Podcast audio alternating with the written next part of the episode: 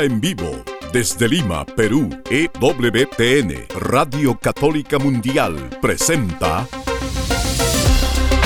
Más que Noticias, un programa informativo que analiza desde una visión de la fe los acontecimientos sociales, políticos y económicos más importantes de Latinoamérica, el Vaticano y el mundo. Más que noticias, respuestas a las interrogantes de los temas más actuales y la manera correcta de interpretarlos a la luz de la fe. Vidas ejemplares, actualidad del Vaticano, defensa de la vida, apologética, doctrina social de la Iglesia, devociones y mucho más. Esto es Más que Noticias. Comenzamos el programa.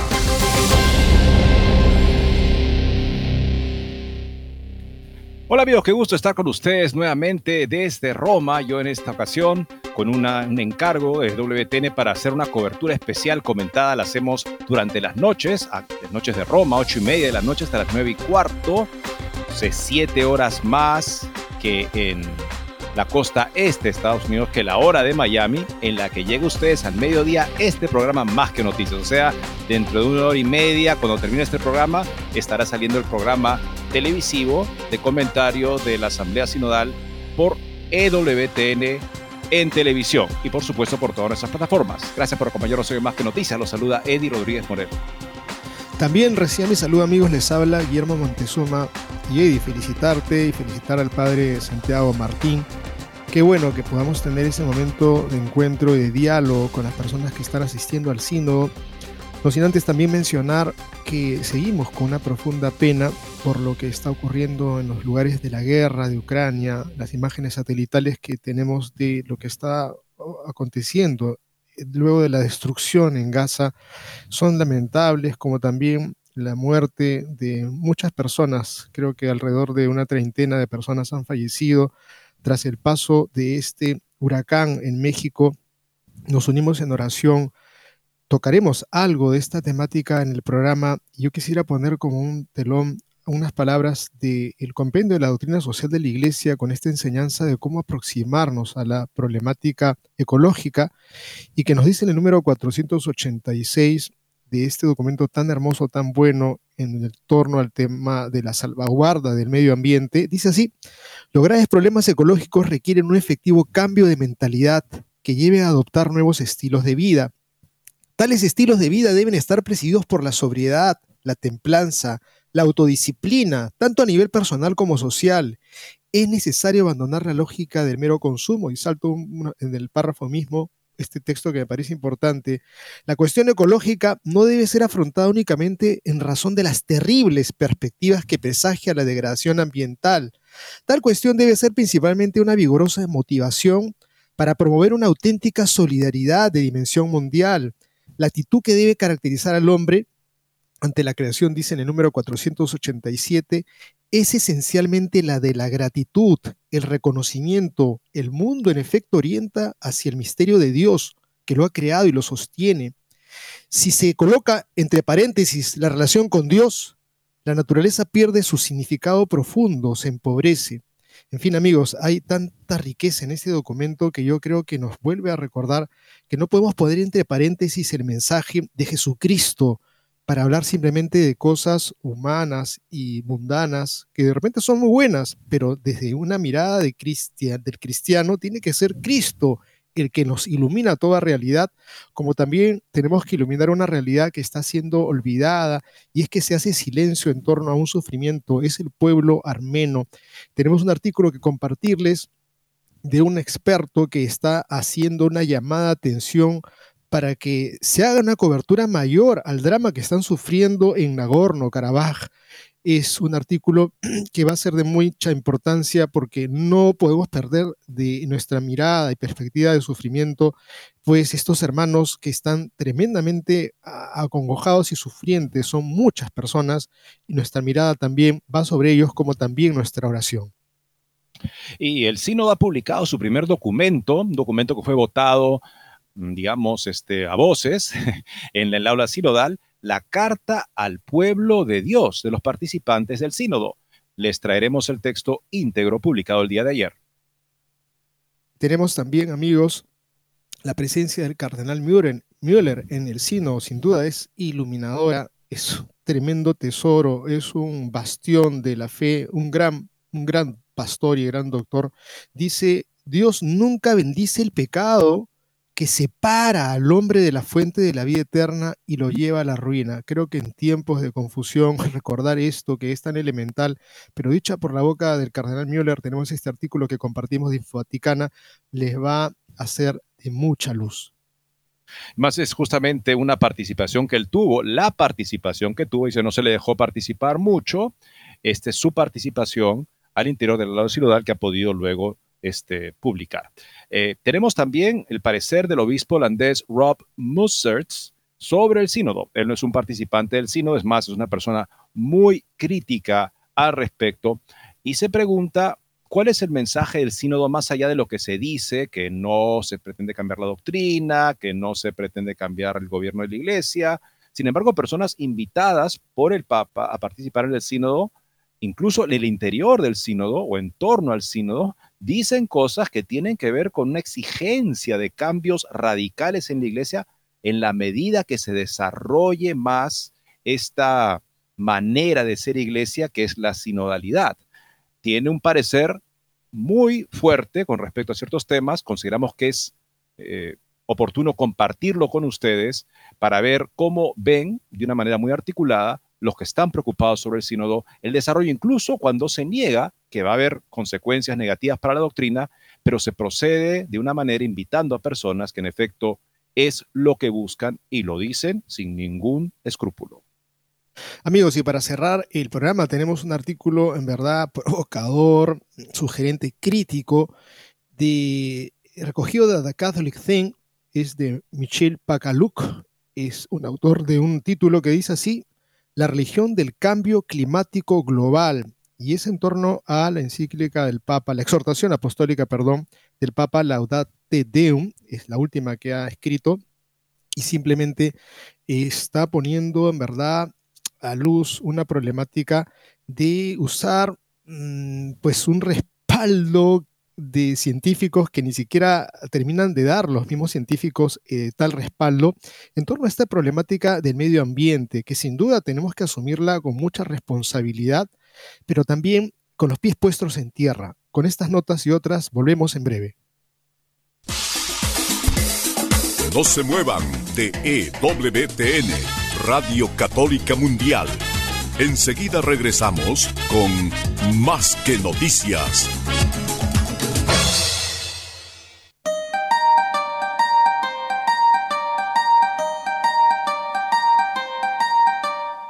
No olvides seguirnos en Facebook como Más que Noticias EWTN. Allí podrás encontrar las noticias que tratamos día a día en el programa. Además, pueden escribirnos con sus comentarios o sugerencias.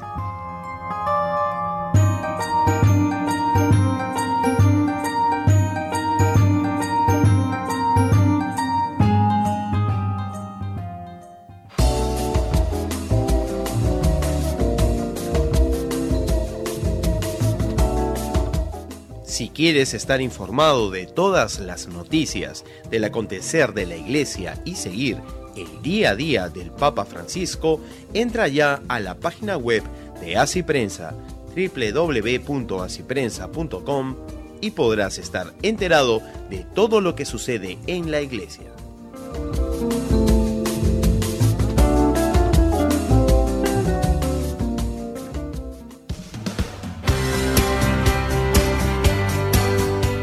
Ya regresamos en EWTN, Radio Católica Mundial, con su programa Más que Noticias. Un experto sobre la historia de los conflictos, la geopolítica en Medio Oriente, ha escrito una interesante nota sobre lo que está pasando en Armenia, con el título, que es un llamado de atención, Se ha hecho silencio en Armenia. El experto en la cuestión armenia, Ricardo Ruiz de la Serna, llama la atención sobre la cobertura mediática al tremendo drama de la guerra en Nogorno-Karabaj, en un artículo que se reproduce por su interés. Esto lo publica Infocatólica. Ya se ha hecho silencio la destrucción de la vida armenia en Nagorno-Karabaj Karabaj, cuya historia milenaria ha terminado este año, ya no es conocida para ninguna cadena de televisión ni de radio. En general, los corresponsales de los grandes medios internacionales se han olvidado de ella. No quedan enviados especiales, los pocos que hubo dando cuenta de lo que allí sucede. Las fotografías de las calles vacías de Stepanakert circulan en las redes sociales gracias al esfuerzo de periodistas independientes y de agencias de noticias pequeñas y especializadas. En los circuitos globales de circulación de la información, los armenios de Arsaj antes interesaban poco y ahora ya no interesa nada de nada. Tampoco puede decirse que los organismos internacionales hayan hecho gran cosa. Las Naciones Unidas enviaron una pequeña misión cuando la limpieza étnica del territorio estaba prácticamente consumada. Así, lejos de imponer límites a Azerbaiyán, legitimaron su actuación, dando la impresión de que había cierto control internacional.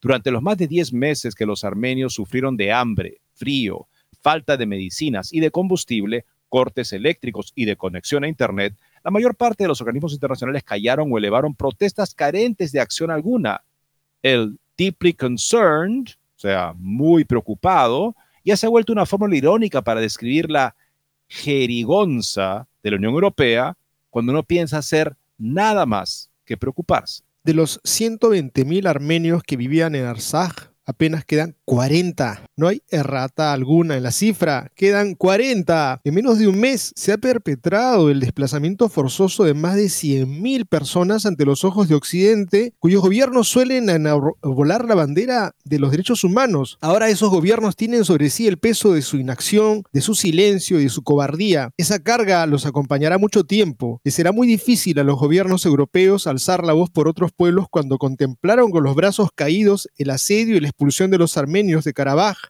la diplomacia del caviar y los intereses energéticos han impuesto. Ahora todas las demás minorías saben a qué atenerse y a los que cabe esperar de los organismos de derechos humanos. Azerbaiyán invirtió mucho dinero en material bélico y en relaciones públicas. Desde Israel a los Estados Unidos y desde Bruselas a Moscú, los hombres de Aliyev se ocuparon de que todos tuviesen algo que ganar junto a Azerbaiyán y nada que perder con el fin de los armenios. No reconoceré a estos hombres habilidad alguna. Con dinero, energía y poder cualquiera podría hacerlo. A Azerbaiyán le ha resultado fácil golpear a un pueblo famélico, mal armado y privado casi por completo de apoyos internacionales. No hay mérito alguno en pegar a una persona atada. Sin aquel armamento, sin aquellos apoyos en la comunidad internacional, Bakú hubiera fracasado. No ha habido nada heroico ni memorable en la limpieza étnica de Arsaj, salvo la propia resistencia de los armenios del territorio. Ahora se ha hecho silencio. Hay más de 100.000 armenios de Karabaj en la República de Armenia que lo han perdido todo. Azerbaiyán no pierde oportunidad de amenazar con ampliar las hostilidades contra Armenia.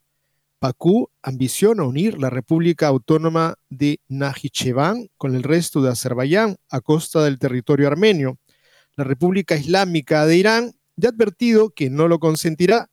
A todo el mundo, entiéndase, a todos los gobiernos importantes del mundo les preocupa lo que haga Teherán, pero a nadie parece interesarle lo que trame Bakú, ni naturalmente lo que les termine pasando a los armenios. Sería injusto pretender que los armenios fueron como ovejas al matadero, donde pudieron luchar, lucharon. Llevan así más de un siglo.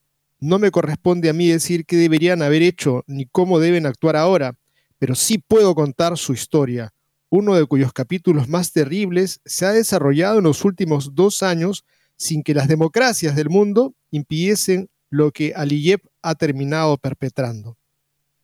Esa indiferencia que se manifiesta, como dice este experto, que es una persona bastante informada, cuando se habla de estar seriamente preocupados. Quiere decir, básicamente es una luz verde para el otro decir, no vamos a hacer nada, siga usted, aunque nos desagrade. Y como Azerbaiyán logró plantear su ofensiva como un beneficio para todos los intereses que podrían haber intervenido, con eso prácticamente se dictó la pena de muerte en el sentido de la limpieza étnica, o sea, la expulsión por la fuerza de un pueblo que había estado ahí desde los primeros siglos de la era cristiana. Vamos ahora amigos a ver lo que está pasando con el primer comunicado oficial del sino de la sinodalidad, el primer documento, que es la carta de los participantes al pueblo de Dios. Ha sido compartida el día de ayer. Queremos nosotros leerles el texto íntegro que lee de la siguiente manera. Queridos hermanas, queridas hermanas y queridos hermanos, cuando se acerca la conclusión de los trabajos de la primera sesión de la 16 Asamblea General Ordinaria del Sino de los Obispos, queremos con todos ustedes dar gracias a Dios por la hermosa y rica experiencia que acabamos de vivir. Este tiempo bendecido lo hemos vivido en profunda comunión con todos ustedes. Hemos sido sostenidos por sus oraciones, llevando con nosotros sus expectativas, sus preguntas y también sus miedos. Han pasado ya dos años desde que a petición del Papa Francisco se inició un largo proceso de escucha y discernimiento abierto a todo el pueblo de Dios sin excluir a nadie para caminar juntos bajo la guía del Espíritu Santo, discípulos misioneros siguiendo a Jesucristo. La sesión que nos ha reunido en Roma desde el 30 de septiembre constituye una etapa importante en este proceso. Por muchos motivos ha sido una experiencia sin precedentes.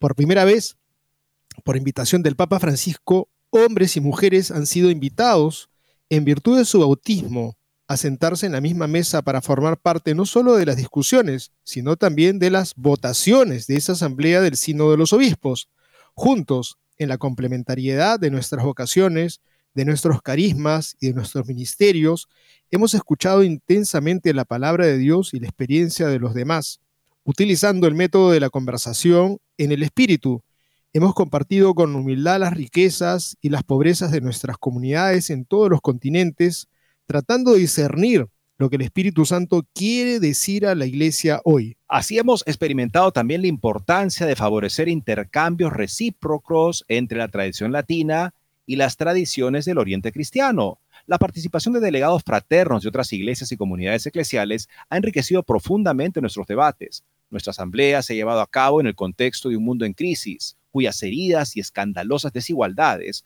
han resonado dolorosamente en nuestros corazones y han dado a nuestros trabajos una gravedad, una gravedad peculiar, más aún cuando algunos de nosotros vivimos, perdón, venimos de países en los que la guerra se intensifica. Hemos rezado por las víctimas de la violencia homicida, sin olvidar a todos los que la miseria y la corrupción les han arrojado los peligrosos caminos de la emigración hemos garantizado nuestra solidaridad y nuestro compromiso al lado de las mujeres y de los hombres que en cualquier lugar del mundo actúan como artesanos de justicia y de paz. Por invitación del Santo Padre hemos dado un espacio importante al silencio para favorecer entre nosotros la escucha respetuosa y el deseo de comunión en el Espíritu. Durante la vigilia ecuménica de apertura, experimentamos cómo la sed de unidad crece en la contemplación silenciosa de Cristo crucificado la cruz es, de hecho, la única cátedra de aquel que, dando su vida por la salvación del mundo, encomendó a sus discípulos al Padre para que todos sean uno. Juan 17, 21. Finalmente, unidos en la esperanza que nos da su resurrección, le hemos encomendado nuestra casa común, donde resuenan cada vez con mayor urgencia el clamor de la tierra y el clamor de los pobres. Laudate Deum, recordó el Papa Francisco, precisamente al inicio de nuestros trabajos. Día tras día hemos sentido apremiante el llamamiento a la conversión pastoral y misionera, porque la vocación de la Iglesia es anunciar el Evangelio, no concentrarse en sí misma, sino poniéndose al servicio del amor infinito con el que Dios ama al mundo. Juan 3:16. Ante la pregunta de qué esperan de la Iglesia con ocasión de este sínodo, algunas personas sin hogar que viven en los alrededores de la Plaza de San Pedro respondieron amor. Este amor debe seguir siendo siempre el corazón ardiente de la iglesia, amor trinitario y eucarístico, como recordó el Papa, evocando el 15 de octubre, en la mitad del camino de nuestra asamblea, el mensaje de Santa Teresa del Niño Jesús. Es la confianza lo que nos da la audacia y la libertad interior que hemos experimentado sin dudar en expresar nuestras convergencias y nuestras diferencias, nuestros deseos y nuestras preguntas, libremente y humildemente. Y ahora esperamos que los meses que nos separan de la segunda sesión, en octubre del 2024, permitan a cada uno participar concretamente en el dinamismo de la comunión misionera indicada en la palabra sínodo. No se trata de una ideología, sino de una experiencia arraigada en la tradición apostólica, como nos recordó el Papa al inicio de este proceso. Si no se cultiva una praxis, una práctica eclesial que exprese la sinodalidad, promoviendo la implicación real de todos y cada uno, la comunión y la misión corren el peligro de quedarse como términos un poco abstractos. Los desafíos son múltiples y las preguntas numerosas. La relación de síntesis de la primera sesión aclarará los puntos de acuerdo alcanzados, evidenciará las cuestiones abiertas e indicará cómo continuar el trabajo. Para progresar en su discernimiento, la Iglesia necesita absolutamente escuchar a todos, comenzando por los más pobres. Eso requiere, por su parte, un camino de conversión, que es también un camino de alabanza. Te doy gracias, Padre, Señor del cielo y de la tierra, porque has escondido estas cosas a los sabios y entendidos y las has revelado a los pequeños. Lucas 10:21. Se trata de escuchar a aquellos que no tienen derecho a la palabra en la sociedad o que se sienten excluidos también de la iglesia. Escuchar a las personas víctimas del racismo en todas sus formas, en particular en algunas regiones de los pueblos indígenas cuyas culturas han sido humilladas sobre todo la iglesia de nuestro tiempo tiene el deber de escuchar con espíritu de conversión a aquellos que han sido víctimas de abusos cometidos por miembros del cuerpo eclesial y de comprometerse concretamente y estructuralmente para que eso no vuelva a suceder.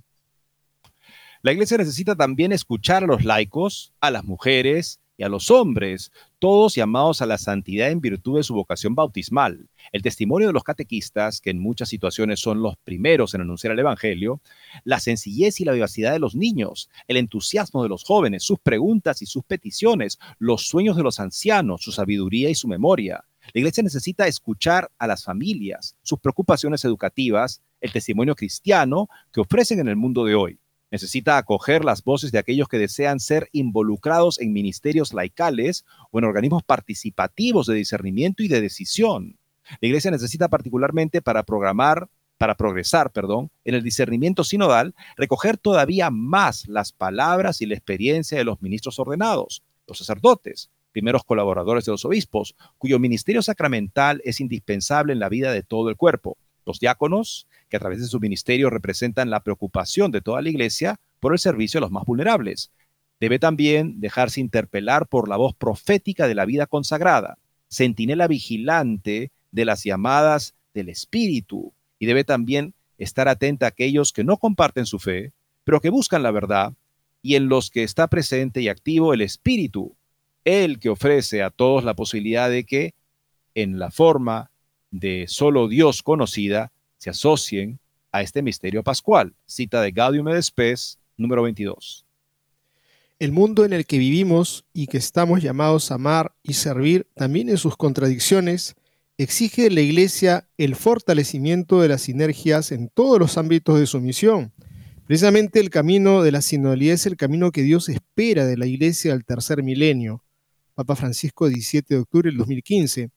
No debemos tener miedo de responder a esta llamada, la Virgen María, primera en el camino, nos acompaña en nuestro peregrinaje, en las alegrías y en los dolores. Ella nos muestra a su Hijo y nos invita a la confianza. Es Él, Jesús, nuestra única esperanza. Ciudad Vaticano, y eso es lo 25 que de octubre. Este, justamente eso es lo que le pregunté a Monseñor, este, ayer a Monseñor Faustino Armendaris, arzobispo de Durango, en México, Tuvimos una excelente conversación, un pastor verdaderamente que se dedica a hacer lo que hacemos los seres humanos cuando queremos realizar algo importante, nos organizamos, eh, fijamos propiedades, tenemos un camino, un proceso que garantice en, lo humanamente posible resultados que buscamos. Y es lo que decía justamente que él no ve en lo que el sínodo ha sido hasta ahora. Ha sido un momento de encuentro, dice encuentro entre todo con el Espíritu Santo y por supuesto de encuentro entre nosotros. Yo le preguntaba a Monseñor, Monseñor, si verdaderamente esta es una ocasión de escucha, sobre todo el Espíritu Santo como usted plantea, y debe serlo, lo que a algunos les extrañaba y les extraña es que lo que el Espíritu Santo ha dicho durante toda la historia de la iglesia no ha sido un factor evidente en este proceso de escucha. De manera que al parecer la voz del Espíritu Santo ha quedado en la penumbra y el protagonismo lo ha cobrado escucharnos a nosotros mismos. ¿No es ese un peligro del proceso hasta entonces, hasta este momento? Y él dijo, Lo que yo he dicho al interior de la sala es que si es que no tenemos las estructuras, los procesos pastorales y catequéticos de formación constante para los sacerdotes, para que ellos a su vez puedan transmitir ese tesoro de formación constante a la feligresía en la comunidad de comunidades que son las parroquias, esto no habrá servido de nada.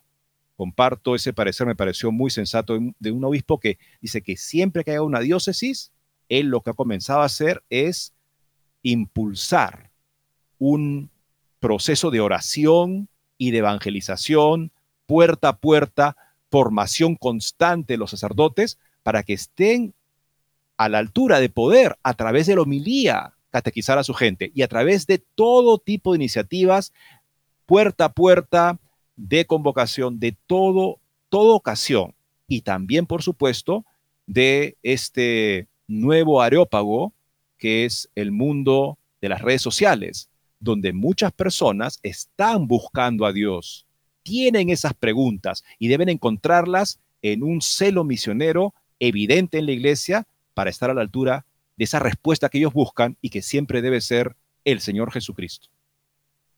El cardenal Müller, que ha participado en este sínodo por designación directa del Papa Francisco, ha destacado a este medio de Infovaticana que su influencia en el sínodo fue completamente limitada, pudiendo hablar en público solo una vez.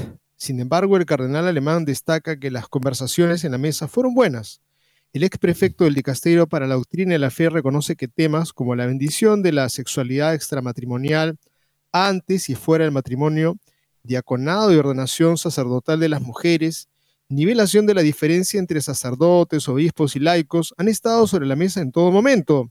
El purpurado alemán ha lamentado que en muchas ocasiones se escuchaba hablar a la gente del espíritu de una manera completamente anticatólica, poco ortodoxa sin considerar que el Espíritu Santo es una persona divina y no un fluido, y por lo tanto solo puede mencionarse junto con el Hijo y el Padre.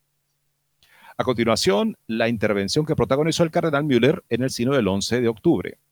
El Vaticano II es la mejor guía para orientar a la Iglesia en el siglo XXI, porque su doctrina es la auténtica expresión de la fe católica. Quisiera decir algo sobre el sacerdocio ministerial. Presbyterorum Ordinis señala las tareas importantes que los sacerdotes ordenados deben realizar en la renovación de la Iglesia de Cristo. El sacerdocio sacramental no es un grado superior dentro del sacerdocio común de toda la Iglesia, como dijeron los protestantes. Más bien vale, el sacerdocio de los presbíteros supone ciertamente los sacramentos de la iniciación cristiana, pero se confiere por un sacramento peculiar, por el que los presbíteros, por la unción del Espíritu Santo, quedan marcados con un carácter especial que los configura con Cristo sacerdote de tal forma que pueden obrar en nombre de Cristo cabeza. Concilio Vaticano II. Continúa el cardenal, es Cristo mismo quien llama, enseña y forma a sus apóstoles y a sus sucesores y les hace partícipes de su consagración y misión del Padre. También una referencia al Vaticano II. La crisis de vocaciones, por tanto, no proviene de la gracia divina y el estilo carismático de vida del celibato, sino que en el caso de abusos sexuales o espirituales resulta de efectos psicosociales y morales de hombres individuales, especialmente cuando uno desprecia los mandamientos sexto y noveno del Decálogo. Pero también sabemos que algunos inocentes han sido acusados simplemente por ser sacerdotes y para socavar la credibilidad de la Iglesia. El grave pecado de abusos deshonestos de adolescentes o la impudicia entre personas del mismo sexo opuesto excluye del reino de Dios. 1 Corintios 6.9, Romanos 1.26. Un pecado mortal es lo contrario a una expresión de amor de Dios, porque Dios nunca bendice el pecado que separa al hombre de la fuente de la vida eterna y lo lleva a la ruina. Al formar a los seminaristas para que sean buenos pastores que den su propia vida por el rebaño de Cristo, no debemos adoctrinarlos con repetir la fraseología neomarxista y pseudopsicológica de la revolución cultural del siglo pasado, sino que debemos orientarles en el amor personal a Cristo con respecto a la antropología y la teoría moral y social cristianas, como lo hizo magníficamente el concilio en Gaudium et Spes. Si vamos al texto, que es invocado para decir que la iglesia ya tenía una nueva visión que relativizaba toda su doctrina moral para reconocer el primado de la conciencia personal y subjetiva, vemos que en efecto en el documento no existe eso. Por eso los que creen, quieren leerlo ahí, dicen que es un tipo de visión inicial que lamentablemente no fue desarrollada por los siguientes pontificados, pero con Amores Leticia, dicen ellos, finalmente llegó a ser el criterio para entender toda la moral de la iglesia y relativizarla a las circunstancias personales. Concluye así, Monseñor Müller. Toda división de la iglesia en el esquema de izquierda-derecha de los partidos políticos en direcciones ideológicas fracasa. La unidad de la iglesia no se establece mediante una fórmula de compromiso, sino que tiene su origen y fuente constante en Cristo, su cabeza, que mantiene unidos a todos los miembros de su cuerpo, que es la iglesia. Nadie puede poner otro fundamento que el que ya está puesto, Jesucristo. Este sínodo de obispos da fruto solo cuando seguimos el camino nuevo y recto del sin jodos, del caminar juntos, la compañía con Cristo, es decir, cuando seguimos aquel que se ha revelado en su persona como el jodos en, en griego, que quiere decir el camino, la verdad y la vida. Qué interesante que hablemos de caminar juntos. ¿Cómo podría ser de otra manera que con Cristo? Y si es con Cristo, entonces con la doctrina de Cristo, porque nuestra misión es enseñarle a todos los hombres todo lo que Él nos ha enseñado. Así he querido ser conocido y así ha querido llegar a transformar la vida de todos los hombres. Tenemos que ser fiel. La Basílica de San Pedro, que acá gobierna, digamos, la ciudad de Roma, debe recordarnos que la fidelidad al Evangelio, confirmado por, los obispos de Roma, es lo que levantó esa basílica. Debemos nosotros construir sobre ese mismo fundamento. Vamos a la siguiente pausa del programa, amigos, regresando. El parecer, compartido en su blog personal del obispo holandés Rob Musserts, sobre algunas de las preocupaciones a las que apuntamos, señor Müller, solo que dicho así de una manera más explícita, fuerte, pero creo yo en muchos aspectos algo que al menos nos permite ver lo que preocupa a muchas personas desde fuera. Con eso ya volvemos.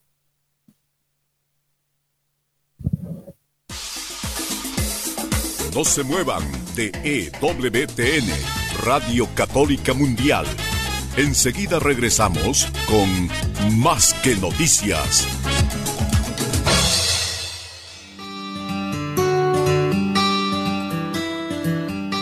En la página web de EWTN podrás encontrar los programas de EWTN Radio y Televisión. Solo tienes que descargar los podcasts y así encontrarás tus programas preferidos. Recuerda en www.ewtn.com.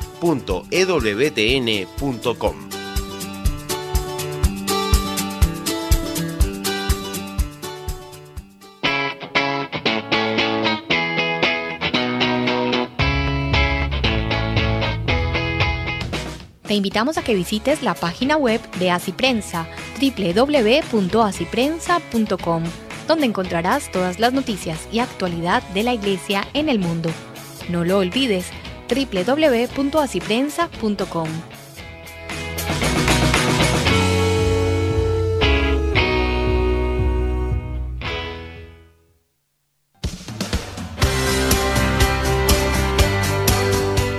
Ya regresamos en EWTN, Radio Católica Mundial, con su programa Más que Noticias. Para comunicarse en vivo con Más que Noticias, nos pueden llamar desde Estados Unidos al teléfono gratuito 1-866-398-6377 y desde cualquier parte del mundo al 205-271-2976. Transportémonos a un mundo extraño e imaginemos una iglesia en la que lo principal es agradecer, es este, complacer a la autoridad de turno.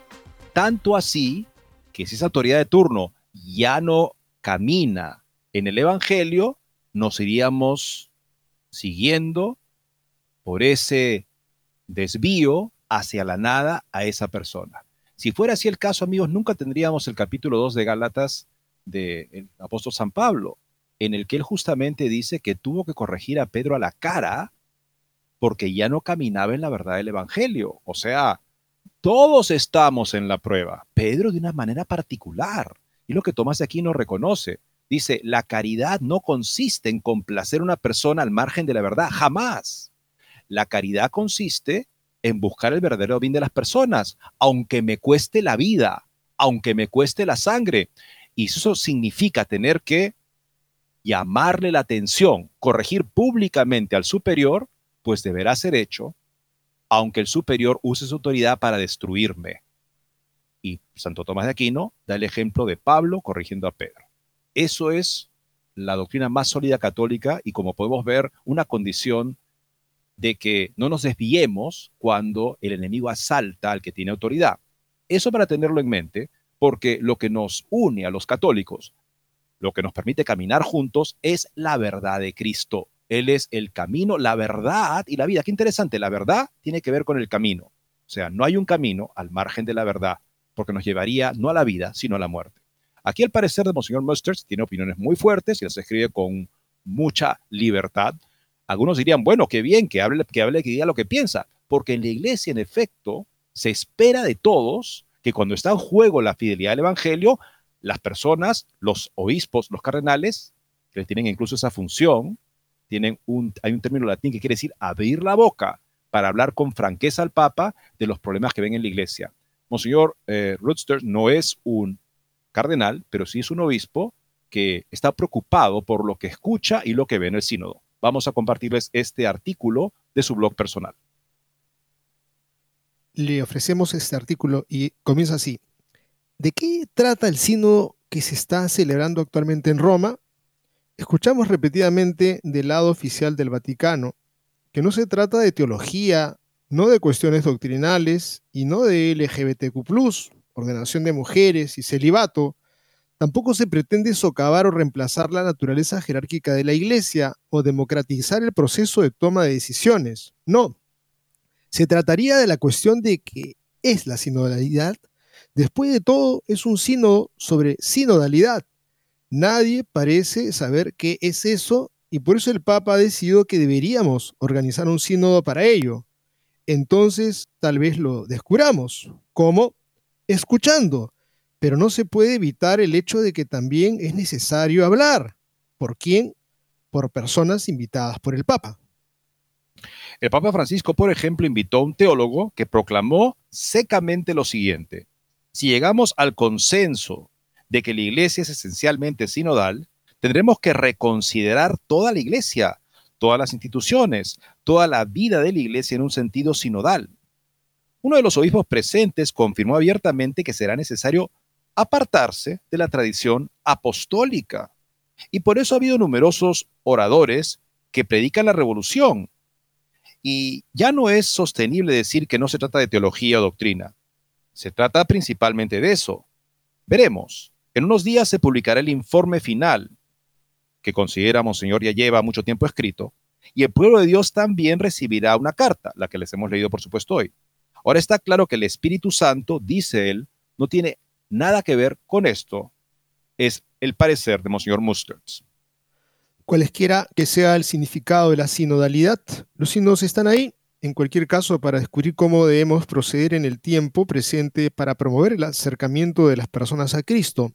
El problema es que Jesús y la salvación de las almas, que es en última instancia de lo que se trata la fe, apenas se ha discutido en todas las sesiones de escucha, horarios y argumentos. No hay ninguna referencia a los padres de la iglesia, a los santos y a los teólogos, casi ninguna referencia a la Biblia y a la tradición. El Papa se cita principalmente a sí mismo y ciertamente no hay ningún pensamiento filosófico. Es principalmente el sentido el que controla el habla. Esto no produjo ideas claras. A pesar de que un sínodo pretende aportar claridad, si hay algo que Francisco no hace es eso. Esto se desprende de las respuestas a las preguntas de Dubia, sin ideas claras permanecemos en la oscuridad, buscamos sombras en la noche y sin nada más que ilusiones que están más cerca o más lejos de la verdad, pero no se busca la verdad. ¿No es la verdad la que nos hace libres? ¿De qué sirve enfatizar el aspecto pastoral si no está claro que se basa en la verdad? Se evitan cuidadosamente palabras como irregular, sodomía y sentido de pecado, alguien podría molestar o peor aún sentirse excluido. ¿No son todos bienvenidos en la iglesia? Ciertamente. los únicos a los que se les permite quedarse en casa son aquellos que creen que no les pasa nada, que no necesitan conversión. Además, todos son bienvenidos, con una condición, que se arrepientan y apelen a la misericordia de Dios. Ese es el objetivo de la religión, que conozcas que hay un estándar, llámalo la verdad, que nos ha sido revelado y que no cumples con el estándar. Por eso vienes a la iglesia, para pedir perdón, para fortalecernos por la gracia de Dios utilizando los medios de la gracia, los sacramentos, la palabra de Dios, el apoyo de la comunidad de fe, para que trabajen cada vez más en la santificación de sus vidas. Y ese es el punto, exigir que la iglesia tolere estilos de vida que la Biblia desaprueba. Quieren que la iglesia cambie sus normas, pero ella no puede Jesús le dijo a la mujer sorprendida en adulterio, vete y no peques más. La comunidad LGBT exige que la iglesia diga, ve y continúa con tu estilo de vida, pero la gracia barata no está disponible en Jesús. Ciertamente Él es misericordioso, pero solo con la condición del arrepentimiento. Si alguien pide mi bendición, se la daré. No pediré que proporciones primero un currículum vitae, pero si la gente me pide bendición sobre una relación que la iglesia, basada en la palabra del mismo Jesús, considera pecaminosa, por supuesto no lo daré. No le pidas a la iglesia que cambie lo que Jesús habló claramente. Si la gente se siente excluida, que así sea. El mismo Jesús excluyó a muchas personas. Dejó claro a varias categorías de personas que no heredarían el reino de Dios. Y para dejarlo aún más claro, los llamó hipócritas generación de víboras, sepulcros blanqueados y más de estos epítetos bíblicos originales. Los participantes del sínodo que creen que la hospitalidad, la inclusión y la diversidad son las principales características de la iglesia deberían leer la Biblia nuevamente. Recomiendo especialmente las cartas de Pablo. Todo el mundo es pecador. Y si bien debemos amar a nuestro prójimo, también debemos poder llamar pecados a ciertas acciones. Las respuestas vagas y poco claras no atraen a nadie a la iglesia de Cristo. Adaptarse a las normas seculares incluso mantiene a las personas alejadas de Cristo, se sienten confirmadas en sus puntos de vista seculares. Y no tiene amor. El primer mandato de Jesús para la iglesia no fue escuchen, sino hagan misión. Vayan pues y hagan discípulos a todas las naciones, bautizándolos en el nombre del Padre, y del Hijo y del Espíritu Santo, y enseñándoles a obedecer todo lo que les he ordenado. Palabras de nuestro Señor en el Evangelio. ¿Qué quiere realmente el Papa? ¿Por qué invita a James Martin ¿Por qué tantos amigos a su imagen y semejanza? ¿Por qué elige al cardenal Hollerich como relator del sínodo? Hollerich confirmó una vez más que varias posiciones de la iglesia son científicamente y sociológicamente incorrectas. No, querido cardenal, estas posiciones tienen una base bíblica. ¿Por qué se tomó el tiempo la semana pasada en medio de todo el ajetreo sinodal para reunirse con la hermana Janine Gramick, quien cree que es necesario cambiar la enseñanza de la iglesia sobre cuestiones éticas? Por supuesto, esto nuevamente se refiere a LGBTQ+. Su organización ha sido condenada en el pasado. ¿Por qué hace un hueco en su agenda durante estas semanas tan ocupadas? Para recibir con todo respeto a Whoopi Goldberg, después de su visita dijo que fue una visita fantástica debido a la aceptación del Papa de las relaciones homosexuales y su apertura a la ordenación de mujeres. ¿Fue correcto lo que dijo? El Vaticano no lo discutió. Goldberg ya había abortado a siete hijos cuando tenía 25 años y sigue siendo un firme partidario del aborto. ¿Es eso la sinodalidad? ¿Escuchar a todo aquel que tiene algo que decir? ¿Será por eso que el Papa escucha a estas mismas personas? Sin ninguna respuesta. ¿O quiere preparar lenta, pero seguramente a los miembros del sínodo para este sonido diferente porque en realidad respalda sus ideas?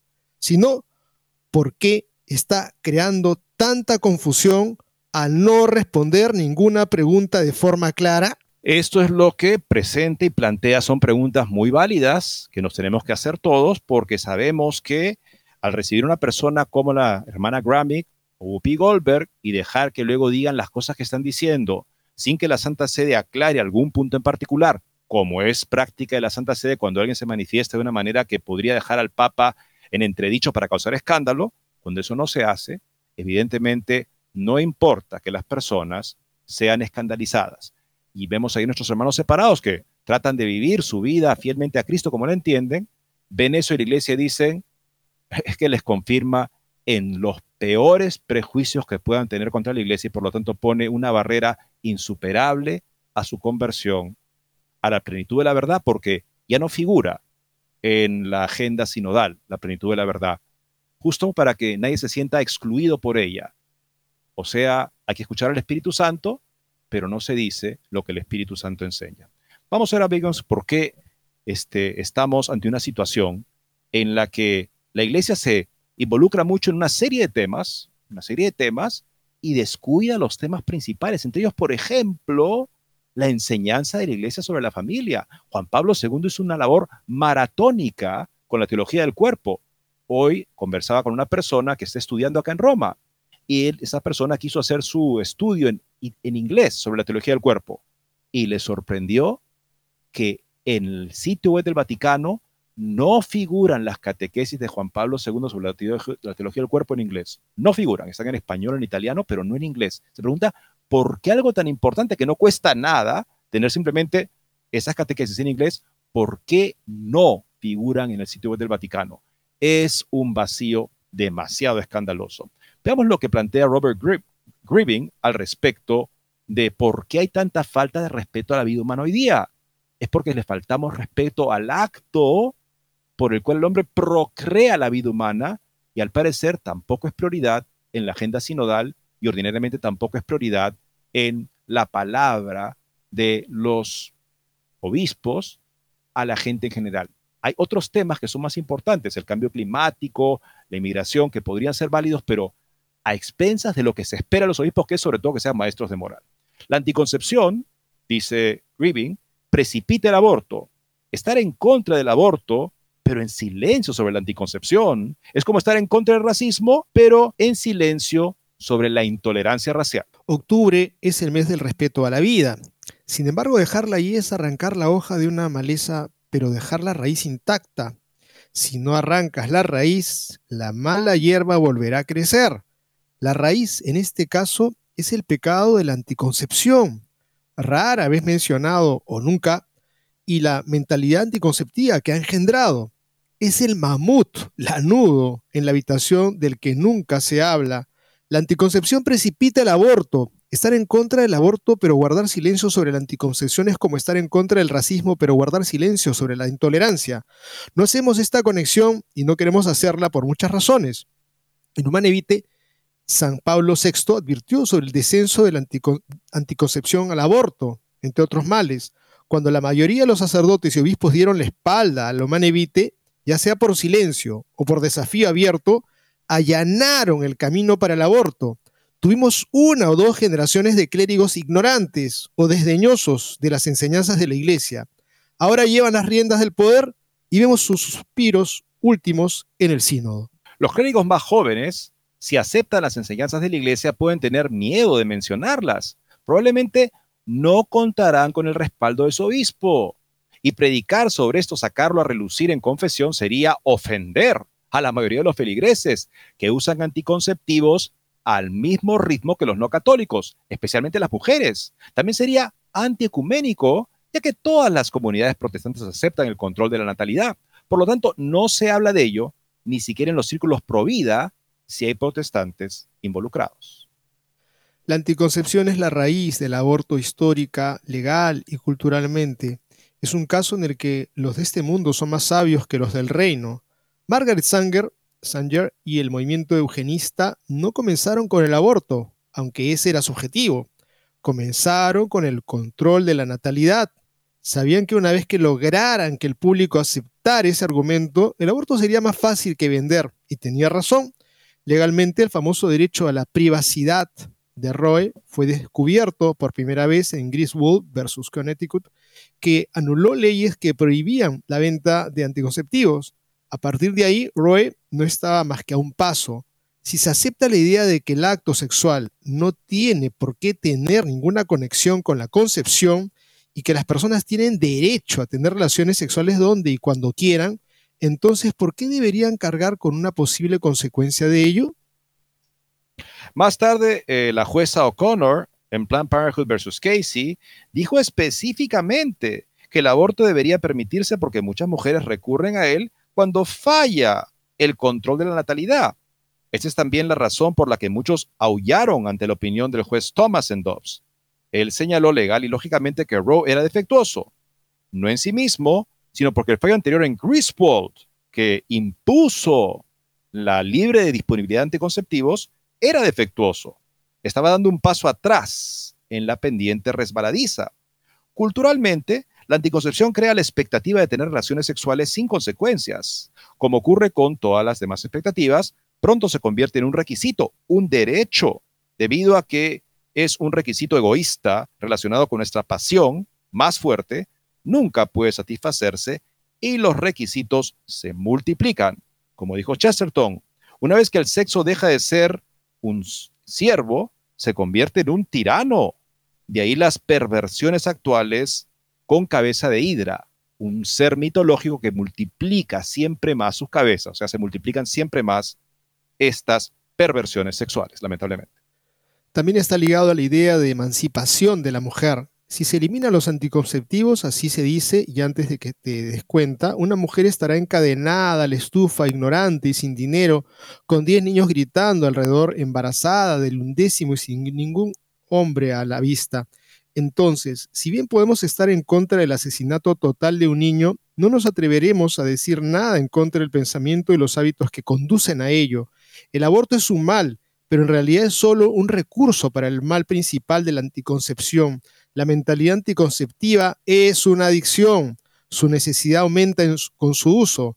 La anticoncepción rompe la unidad del acto sexual matando el sano y santo deseo de la unión de un hombre y una mujer en matrimonio para la procreación de los hijos y promoviendo en cambio el deseo egoísta y estéril del propio placer sexual a costa de la dignidad de la otra persona. La verdadera vergüenza de nuestro silencio sobre la anticoncepción es que la fuente del mismo mal que supuestamente previene es el comienzo mismo de la reducción de la dignidad de la persona. La anticoncepción nos dice que un niño es una amenaza, que tratamos de controlar sino aquellas cosas que nos amenazan? ¿Y qué hacemos cuando esas cosas escapan a nuestro control? Debemos recurrir a eliminarlos. La anticoncepción no ha ayudado a los hombres a respetar a las mujeres, simplemente les ha dicho a los hombres que no deberían preocuparse por lo que hacen con las mujeres. No ha ayudado a las mujeres a respetar a los hombres, simplemente les ha dicho que los hombres son una amenaza contra la que deben protegerse. ¿Podemos preguntarnos por qué existe tanta hostilidad entre los sexos? Así es, amigos. Lo que dice este autor realmente es muy acertado. La importancia de recordar la enseñanza que Pablo VI veía como el origen de una sociedad sana, respetar la naturaleza propia del acto conyugal. Cuando eso se eliminó con la libre distribución de anticonceptivos, era solo cuestión de tiempo que siguiera la consecuencia de exigir el aborto en caso de fallo de anticonceptivos, como la Corte Suprema falló en 1993 cuando sostuvo la decisión de Roe vs. Wade. No porque fuera constitucional, no porque fuera algo bien argumentado, sino porque ya había mucho anticonceptivo y no podía esto seguir sin aborto. Es lo que argumentó la jueza O'Connor. Y el juez Thomas, nuevamente muy, muy perspicaz, dijo, no, el error está en haber impuesto la libre distribución de anticonceptivos. Eso llegó al aborto. Amigos, llegamos al final del programa. Recordarles que mañana es día de ayuno, de penitencia, de oración. Esta guerra estamos todos involucrados y tenemos que rezar por la paz. Que Dios atraiga la paz a nuestros corazones y al mundo. Muchas gracias y Dios mediante mañana volveremos a encontrarnos.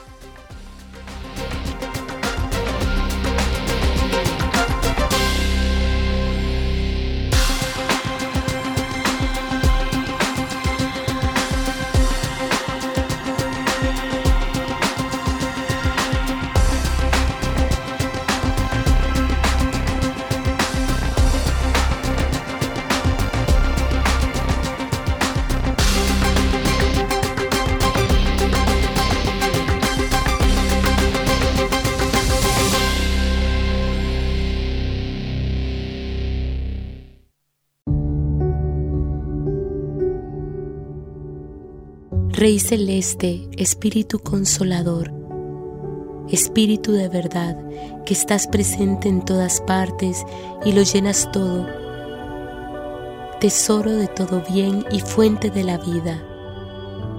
ven, habita en nosotros, purifícanos y sálvanos, tú que eres bueno.